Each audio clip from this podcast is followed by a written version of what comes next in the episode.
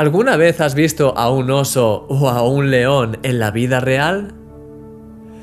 Tienen una fuerza brutal, por no hablar de sus garras y de sus dientes afilados. Una vez escuché decir a alguien que David, ya sabes, el rey David, había vencido a Goliat varias veces antes de tener su famoso encuentro con él en el campo de batalla.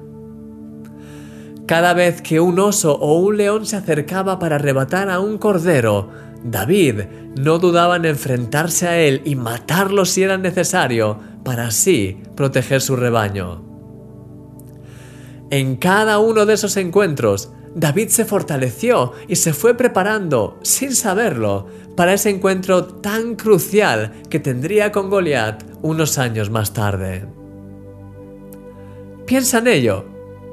Lo que estás haciendo ahora, aquello por lo que estás pasando en este mismo momento, si lo enfocas a través de la fe, esta situación te está fortaleciendo y te está preparando para los planes que Dios tiene ya para tu vida.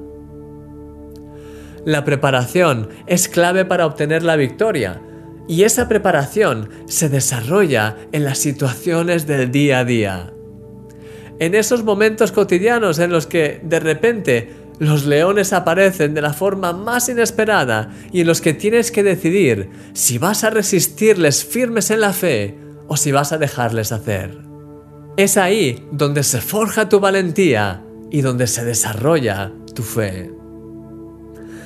La Biblia dice, Tomad toda la armadura de Dios para que podáis resistir en el día malo y habiendo acabado todo, estar firmes.